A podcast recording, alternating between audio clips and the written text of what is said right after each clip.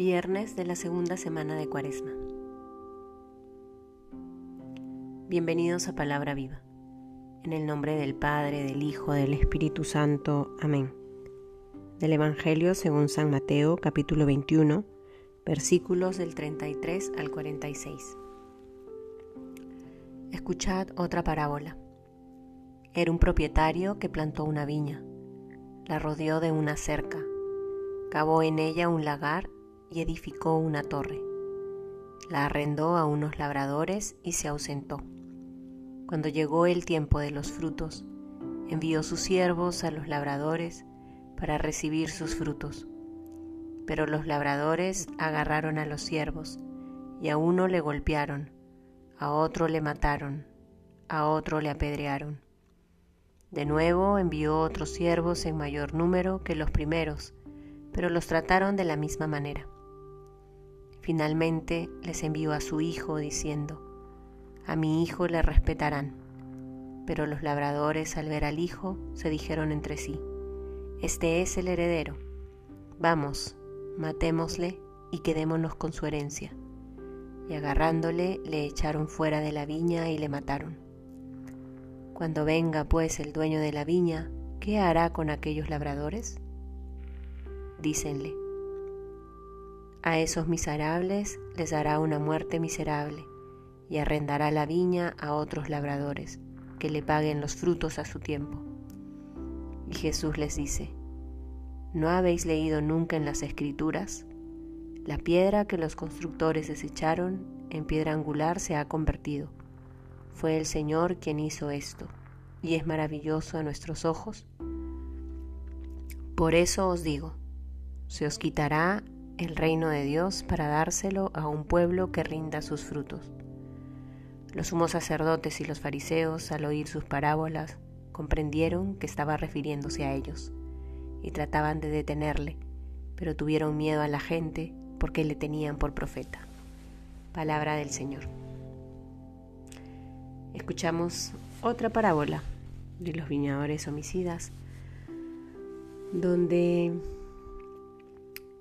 el Señor cuenta a sus oyentes, a quienes le siguen, de una manera distinta esta historia de salvación que va realizando nuestro Padre.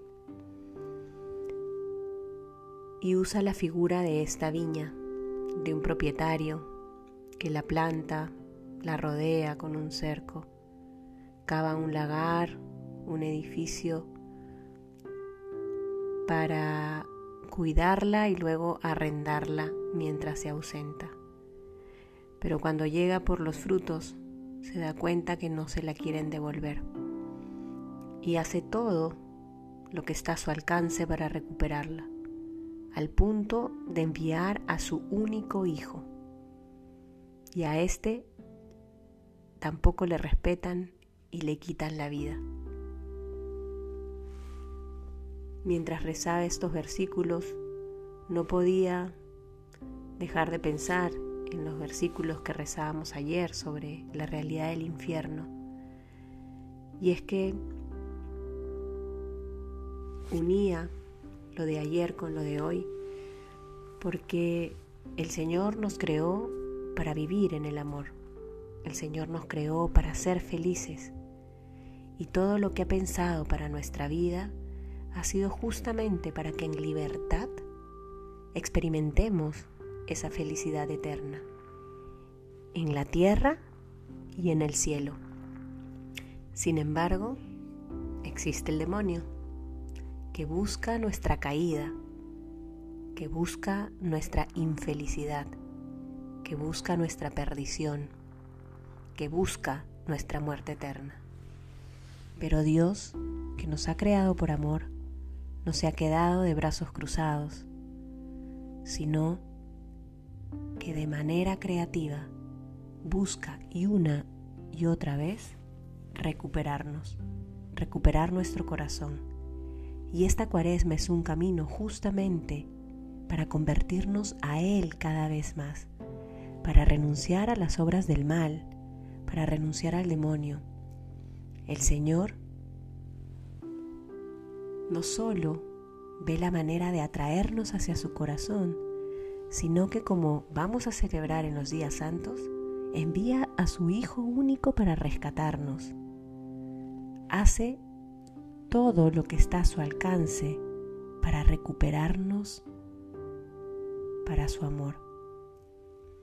Pidámosle al Señor, por un lado, que nos ayude a tener un corazón agradecido por esa historia de salvación que viene haciendo desde la eternidad con nuestra vida. Y pidámosle también la gracia para responder a ese amor. Elijámoslo siempre a Él. Él es el único que sabe aquello que nos hace felices. Es Él quien nos lleva hacia la eternidad. Que nos dé la gracia y la fuerza para renunciar a las obras del mal. En el nombre del Padre, del Hijo, del Espíritu Santo. Amén.